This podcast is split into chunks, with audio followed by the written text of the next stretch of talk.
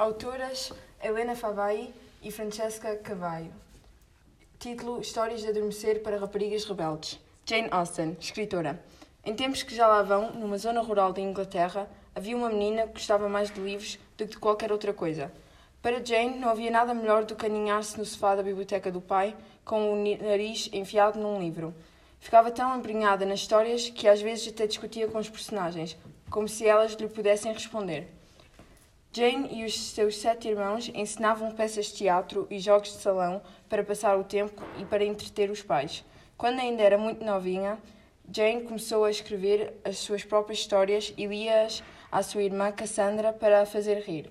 A sua escritura era muito parecida com ela, inteligente, imaginativa, fina e mordaz. Para ela, todos os detalhes eram importantes. A maneira como o casal discutia, o andar de um homem, o que as criadas diziam umas às outras, todas estas pistas revelavam a personalidade das pessoas. Jane ia anotando tudo nos seus cadernos, pronto para usar nos romances que escrevia. Nessa altura, a grande ambição da maior parte das raparigas era arranjar um marido. Jane não era assim, por isso nunca casou. Oh, Lizzie, faz o que quiseres, mas não cases sem amor, escreveu num dos seus romances. Jane Austen veio a ser uma das escritoras mais importantes na história da literatura inglesa.